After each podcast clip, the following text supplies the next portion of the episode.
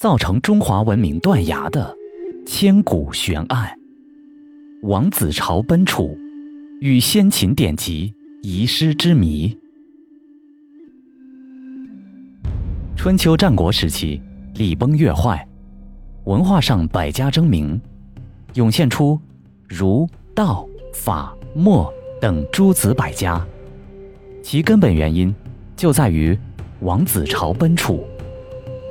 无价的文化之宝，周氏图书档案典籍失踪，使周朝大量王室典籍流落民间，这是东周礼崩乐坏的最直接原因。孔子由此遍访民间，整理修订六经、诗、书、礼、乐、易、春秋。周之史官负责收藏室的工作。而当时的收藏室，相当于现在的图书、档案、博物、珍宝等馆的宗会。不但收藏周武王前后的书籍、史料、珍宝，还收藏一百多个大小诸侯国的历史记载、上古遗书、各国的供奉，以及有关各氏族渊源的记载。大禹所制的九鼎和夏商遗物等。老子所写《道德经》，是老子作为守藏史长期管理编纂周氏典籍。周氏典籍除了周天子和守藏史，下臣和百姓是无权观看的。而王子朝在写典籍奔楚，造就了一批诸子百家。《山海经》一书是秦统一六国后从楚国获得的，作为楚国贵族的屈原。明显是看过《山海经》，后来才写的《天问》的。相传，孔子五十多岁才读到《周易》一书，实在公元前五百零一年。对此，我们有了新的解释，即《周易》等书原为周王室秘藏典籍，外人通常是读不到的。但是，自从王子朝携周氏典籍奔楚之后，原来秘藏的《周易》等书才逐渐流传出来，这是因为王子朝一行及其后裔已经失去了往日的财富来源，他们必须寻找新的谋生方式，其中就包括编辑、抄写、撰著，并出售各种典籍、图书资料。而所谓孔子删定诗、书云云。则表明，孔子收集到一部分散失的周氏典籍，并将它们重新整理成册。邹衍的大九州、小九州观念，很可能得自于《山海经》，或得自于王子朝一行的后裔学者们。这是因为，大九州、小九州观念含有以某地为中心的思想，然而，齐国近海。而不处于中原之中心。当时只有周王室的人，包括其后裔，才有着强烈的中央一统的观念。在中国历史上有这么一个朝代，周。这个朝代有这样一个人，周氏典籍因其奔楚而下落不明，成为了千古之谜。这个人就是王子朝。王子朝，姓季，名朝，周景王季贵庶长子，周悼王季猛，周敬王季盖之兄。公元前五百二十年，周景王去世，周王室在继位问题上发生内战。王子朝占据王城洛阳数年，嫡次子王子盖避居择邑。公元前五百一十六年秋冬之际。晋清公出兵支持王子盖复位。王子朝战败后，携带周朝典籍、礼器，在赵、毛、伊、南宫四大家族的追随下，出洛阳城，沿宛洛古道，抄近路，直奔楚国都城，寻求庇护。但在他们到达南阳西鄂一带，即现在的河南省南阳市南昭县。鸭河工区一带时，获悉楚国也在王室继位问题上发生争斗，只得滞留在这里。九年后，王子朝被周敬王派人刺杀，他随身携带的大批周典神秘失踪，中华文明自此形成断崖，给中国历史留下了诸多至今还没有解开的谜团。在王子朝奔楚的一行人之中，既有王室成员、世袭贵族，也有供职于周王室图书档案馆的官吏和学者，而长期供职于周王室图书馆的大思想家老子亦要同行。至于王子朝一行所携带的周氏典籍，应当是相当珍贵的。他们包括前朝至商代、夏代以及更早时代的文献。文物，以及周代列王的诰命文件，或许还有各诸侯方国的奏章、报表等文书档案资料。王子朝奔楚，使周朝大量王室典籍流落民间。在王子朝奔楚之际，恰逢楚平王死，楚国在继位问题上也动荡不安。王子朝墓。到底葬在何处？种种迹象表明，王子朝一行并没有到达楚国都城，而是滞留在南阳西鄂一带，也就是今天的河南省南阳市的石桥镇。这就是说，王子朝很可能并没有把周氏典籍送交给楚国君臣，而是将他们妥善的保留在自己的手中。我国现存史书中，既没有记载楚国何时何地收到过这些周氏典籍，也没有明确记载这批珍贵文献的下落。这些人类文明史上的无价之宝，从此就神秘的失踪了，在以后的历代出土文物中，也不见他们的踪影。或许有部分典籍出土或外传，但人们并不知道。他们是周王室的图书馆之典籍。由于王子朝是有准备的带走周氏典籍，而且他始终怀着复位的期望，因此，我们今天有理由相信，正是王子朝将周氏典籍密藏起来了。据《左传·定公五年》记载，五年春，王人杀子朝于楚。事件发生在公元前五百零五年，但未言事由及地点。此事必与周敬王追索周氏典籍有关。而王子朝以死为代价拒绝交出典籍。与此同时，老子可能因参与密藏周氏典籍之事，遂辞职隐居，直至终老。事实上。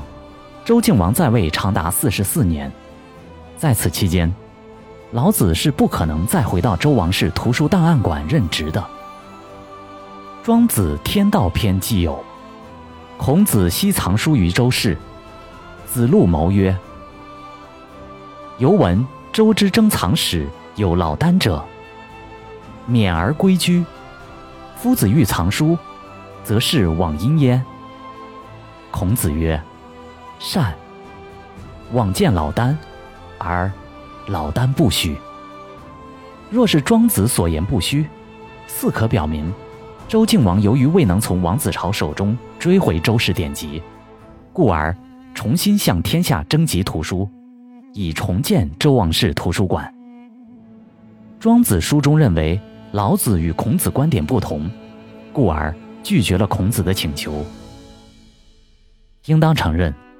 老子之所以拒绝充当引荐人，乃另有苦衷。其实，他已经失去了这种资格，而且也不便公开活动。大约此后不久，老子便西出函谷关，留下了五千言《道德经》，从此隐去。王子朝在写典籍奔楚的途中，接受了老子的劝告，对此伪称。不慎失火，将典籍烧毁，以绝人念。暗地里则化妆成商旅，将周氏典籍密藏在墨山和丹崖山的山洞中，今河南省西峡县境内。不过，黄览既有王子朝之墓在南阳西鄂，当地朝姓人自称为王子朝的后裔。此外，今河南镇平县与内乡县之间有地名为朝坡，或者亦因著有王子朝后裔而得名。因此，王子朝密藏周氏典籍的地方，极有可能。在上述地区，河南省南阳市是个人文荟萃之地。东汉著名科学家张衡就出生和长眠于该市卧龙区石桥镇小石桥村。距张衡墓北五公里，有个鸭河工区焦庄村、朝庄自然村。在这个占地四百八十亩、仅五千余人的小村落中，有一座清代古碑。称之为“不见冢”的大墓。考古学家们通过展开一系列的调查研究、实地探测和碳十四鉴定，王子朝奔楚即南阳先秦文化研究会会长白振国团队初步认定“不见冢”即王子朝墓。他们指出，经有关部门钻探初步查明。不见冢是一处战国早期或者春秋晚期的特大型墓葬，符合王子朝所处的时代。墓葬所处位置符合文献记载，赵公虎及其族人在赵南，也就是南阳市南赵县，势力强盛。赵氏之族拥戴王子朝，又紧邻楚国，王子朝流亡。自然首选赵南。不见冢封土园为三层灵台形，顶层面积约两亩，高约十五米。陵墓上建有庙宇，封土规格形制合乎春秋晚期或者战国早期的王侯级，与王子朝的身份相符。与王子朝的身份相符，冢名不见，暗藏玄机。指向王子朝。周王室的国家典籍和周鼎等国之重器，本来传承有序。王子朝在周王室典籍温楚到西鄂后，既不能将其归楚，又不能归晋，也不能再还回周王室，无法正常传承，又不忍遗失散落，只得深藏地下，所以。尽管其墓冢十分高大，清晰可见，后人还是依其事迹，将其冢命名为“不见冢”。中华文明源远流长，但有准确记载的文明却不足三千年。其中一个重要的原因，就是王子朝携周朝典籍奔楚，使周以前的历史不知所踪。从这个方面来看，王子朝奔楚造成了周王室典籍的遗失，是社会的倒退；但从另一个方面来看，大批典籍到达楚地，造成了唯楚有才和南阳人文荟萃的历史景观。郭沫若曾称赞的如此全面的发展之人物，在世界史亦所罕见的张衡即是其一，还有。鬼谷子、范蠡、张仲景等均出自南阳。《左传》就评价：“天子失官，学在四夷，打破了周王室文化垄断的局面，造就了大批思想家，继而学派风起，百家争鸣。”《山海经》是不是王子朝命人编纂的？《山海经》《诗经》《易经》。是我国最重要的三大经，但与《诗经》《易经》不同，《山海经》既没成书年代，也没作者署名。历代学者较为一致的研究结论是，《山海经》成书于春秋末年或战国早期，作者并非一个人，而是一个集体。这个集体掌握较为全面的海内外文化信息。但是，这个集体是谁呢？专家分析，有两种可能：一是洛阳周王室，二是西鄂王子朝。河南省文化产业发展研究院副院长白振国推断，周王室是正统王朝，没有理由不署名。相反，王子朝集体。当时被认定为乱臣贼子，因此不敢署名。此外，王子朝集体中也具备这样的编纂人才，他们中既有王室成员、世袭贵族，还有供职于周王室图书档案馆的官吏及学者，包括时任国家图书馆的馆长老子，还有老子第一、他第二的季然。既然是当时的地理大家，多次周游列国，他们携带的周氏典籍，也是信息量巨大的《山海经》，得以成书所必须的文献基础。潜心研究《山海经》多年的文化学者周富祥表示，《山海经》应该是由王子朝策划，既然为主编，众弟子参与编纂的。它应是行于宛，南阳的古称，成于宛的。他说，《山海经》中有一段独特的记载，可印证作者当时所处的地方。《中山经》中次十一经记载四十八山，仅南阳就有二十座左右，其中对封山的描述有亲历之感。封山就在当时的西鄂。王子朝和季然等人，应多次到过封山。两千五百三十四年前，从洛阳周王室到南阳西鄂，王子朝奔楚，还留下了许多待解之谜。包括追随王子朝的老子，是不是隐居南阳？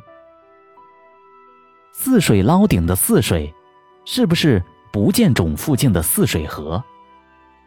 史学家们坚信，随着将来的考古发掘，所有的谜底将会大白于天下。